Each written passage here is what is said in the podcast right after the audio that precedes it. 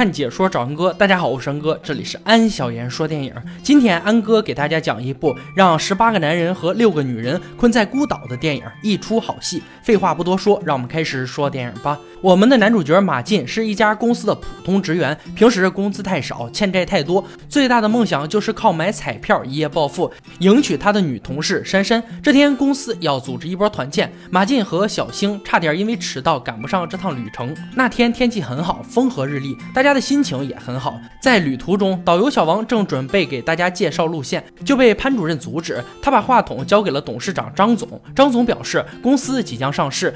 为了庆祝这个好事情，在场的所有人加薪百分之十。车里爆发出了一阵叫好声。在这个时候，马进收到了一条短消息，他猛然发现自己买的彩票中了六千万大奖，整个人瞬间兴奋到爆炸，抱着跟班儿就亲了一口，抑制不住的哈哈大笑，上前把张总的话筒抢过来，说：“公司这么高兴的事儿，我要为大家唱一首歌。”其他人还纳闷儿：“你这不就是每月两千块钱涨到每个月两千二的工资，至于兴奋成这样吗？这么美好的日子，但就在。在这个美好的日子里，一个巨浪翻涌过来。船被打翻在海里，等所有人再次醒来的时候，已经身处荒岛之上，风雨交加，没有信号。远处的海面上乌云压顶，这是一副末日景象。大家不得不相信，从一早上就在新闻中讨论天外陨石，现在就落在了地球上，不然怎么会突然出现这么大的浪呢？连专家都说这可能是真的，那就是真的了。说不定船上的这群人已经是世界上最后的幸存者，所有人都沉浸在害怕和绝望的情绪之中，只有马进一个人还保持。着回家的热情，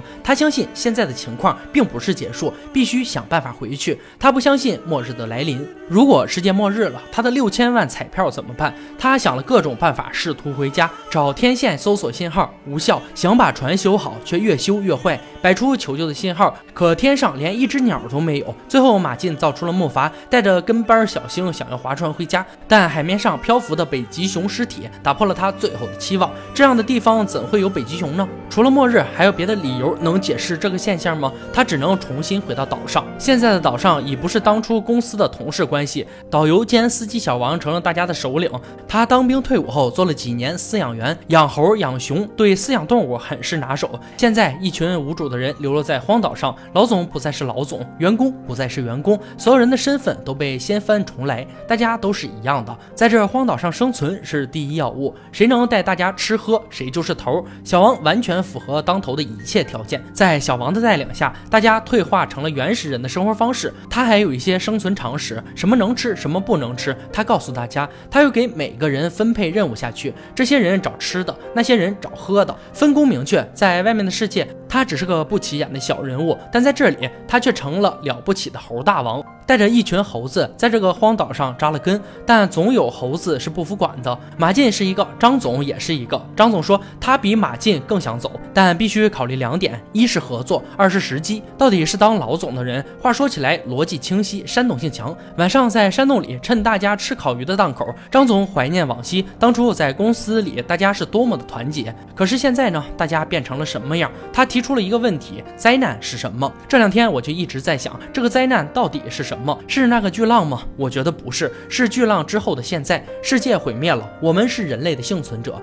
但同时我们也可能是新人类的开创者，我们怎么活呀？再活回树上去吗？对不起，我做不到。我相信在座的多数跟我一样都做不到，因为我们是人，几千年传承下来的人类文明。于是张总就和小王彻底决裂，带着马进、小星和其他几个跟随者一起离开了山洞。但马进的心上人珊珊还是留在了小王这边。原来张总发现一艘断裂的大船，不知道什么时候这艘船流落到了这个荒岛上，被张总发现了，记在心里，直到现在才公布出来。船是整个颠倒过来的，但是船。船上的东西应有尽有，还有捕鱼的网子。最关键的是，油舱里还有一箱油。大家一下子从原始社会迈入了农耕社会。马进跟着张总很安心，毕竟张总比自己更想要离开这里。有了工具，张总这边的鱼越捞越多，但小王那边也快揭不开锅了。马进心疼女神。给珊珊送去了一大筐鱼。小王得知后，就带人过来瞧一下张总的新地盘。船里面的东西一下子就吸引了众人的眼球。一山不容二虎，两个首领在一起，也许会出现一场混战。但张总却选择了暴力以外的另一种解决方案。他拿出两副扑克牌，告诉大家，这是岛上仅有的两副牌，用扑克牌作为流通货币，这样物资就有了交换。大家可以重新建立一个文明社会。他优先发给马进和小星各一张牌，作为首批追随张总的贡献奖励。小王带人愤然离开，但松开的口子已经被打开。文明的进步无法阻挡。在张总的地盘，人口数量激增，大家打鱼晚衣，每个人的脸上都洋溢着喜悦的笑容。张总坐在高高的船头，品着红酒，好一派盛世景象。这幅景象中没有马进和小星。得知张总其实并没有回家的打算，马进愤然地甩掉了张。总给他的大额扑克牌，带着小星离开了。他们另外找到一个可以勉强栖身的地方，在这里艰难的生活了很多天。所以张总那里一片盛世景象的时候，小跟班正在溪水中奋力捕鱼。但凭一己之力，这显然不是一件容易的活计。马进正坐在布满石头的沙滩，对着那六千万的彩票，心情苦涩。兑奖的时间在开奖之日起九十天内，但现在这个期限已经越来越近，再回不去，这六千万恐怕是真没戏了。离期限只有三天的时候，马进和小星灰溜溜的回到张总的破船上，眼前的人们安居乐业，井然有序。马进想要一条鱼，但他已经没有扑克牌了。被暴打一顿后，他只能和小星灰溜溜的离开。晚上，珊珊心疼马进，来给他送鱼，但是马进脑子里进了水，误以为鱼是珊珊向张总出卖美色换来一气之下把鱼扔了个精光。终于到了彩票兑奖期的最后一天，马进彻底死心，但这时奇迹却发生了，一条鱼。从天而降，接着是无数条鱼夹在雨中落下来，五颜六色的鱼堆成了山。这突如其来的雨雨，让马进成了岛上的大富翁，还用什么扑克牌？他有的是资产，回去的动力也消失了。他终于接受了岛上的定居，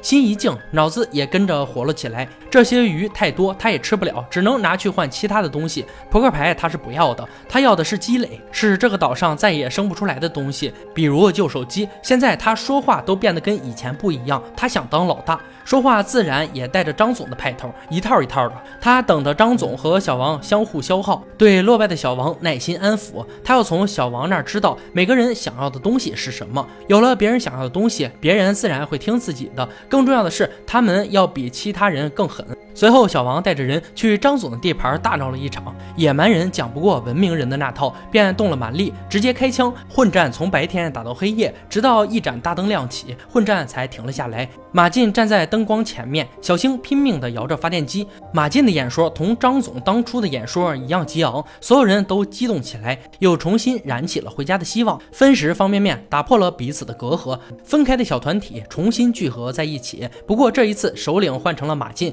大家。齐心协力造木筏，换上了统一的服装，阶级也消失了。所有人围着篝火，载歌载舞，一副虚假繁荣的景象。看着眼前这一切，小星感叹道：“这太疯狂了！以前咱们就算是坨屎，没人咬破，那就是冰激凌。这就是权力的味道，受众人拥戴的滋味。马进尝到了，小星也尝到了，这种滋味令人眷恋。一切看上去都很平实。”大家甚至开始讨论起繁衍的问题来。在这样的平时中，唯一令人不安的因素是一种不知来自何方的声音，那声响巨大，每隔一段时间就轰然响起，没人知道那声音来自何处，像猛兽一样。以前听到这样的声音，他们都会躲起来，但这一次，马进决定去看看。久违的团结给了他们勇气。马进、小星、小王三人循声而去，终于发现了声音的源头，那是一艘船，每个人都看见了，但三人的反应却截然不。同同小王激动的大喊：“世界还在，我们有救了！”但马进和小星却无声的对视。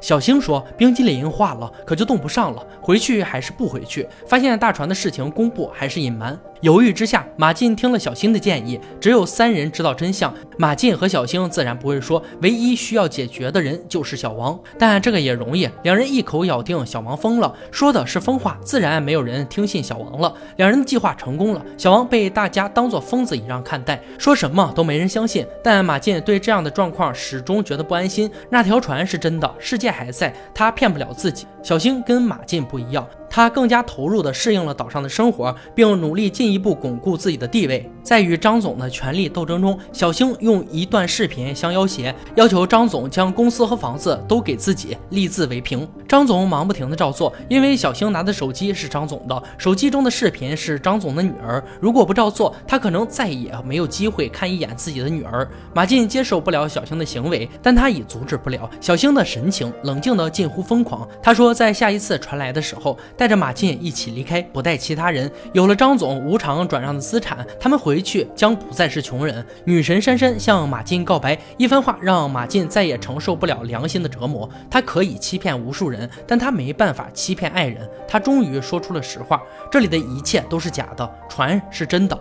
但讽刺的是，实话看上去却像假话一样，在大家的眼中，疯狂的不只是小王，现在又多了个马进。同病相怜的小王和马进成了统一战线，一个计划酝酿而生。大船再次到来的夜晚，小王放掉了残骸中的存油，点燃的烟头落入油中，一场蓄谋的大火烧掉了栖居的大船。张总写下的字句被扔进了火中，家园被毁的人们跟在马进身后狂追，一直追到悬崖边，一直追到大船出现的地方。所有人都看见了那条。大船全员获救。影片在马进释然的笑容中，故事到此结束。对黄渤来说，导演这部处女作几乎用上了全力。它是喜剧，却不同于大部分院线喜剧般止步于爆笑的喜剧效果。他在乌托邦里体察人性，并且将靶子对准了反思。虽然在几个段落上还存在着不足，但依旧是一部可以一看的作品。这部电影看起来非常不符合好莱坞大片的电影，之所以能够获得成功，一方面是故事扎实，另外。制片组对世界的构建功不可没，丰满的设定和紧凑的故事让人无暇去关注为什么这个角色是长耳朵，为什么这个大胡子这么矮。因为观众在看的时候期待的就是精灵和矮人、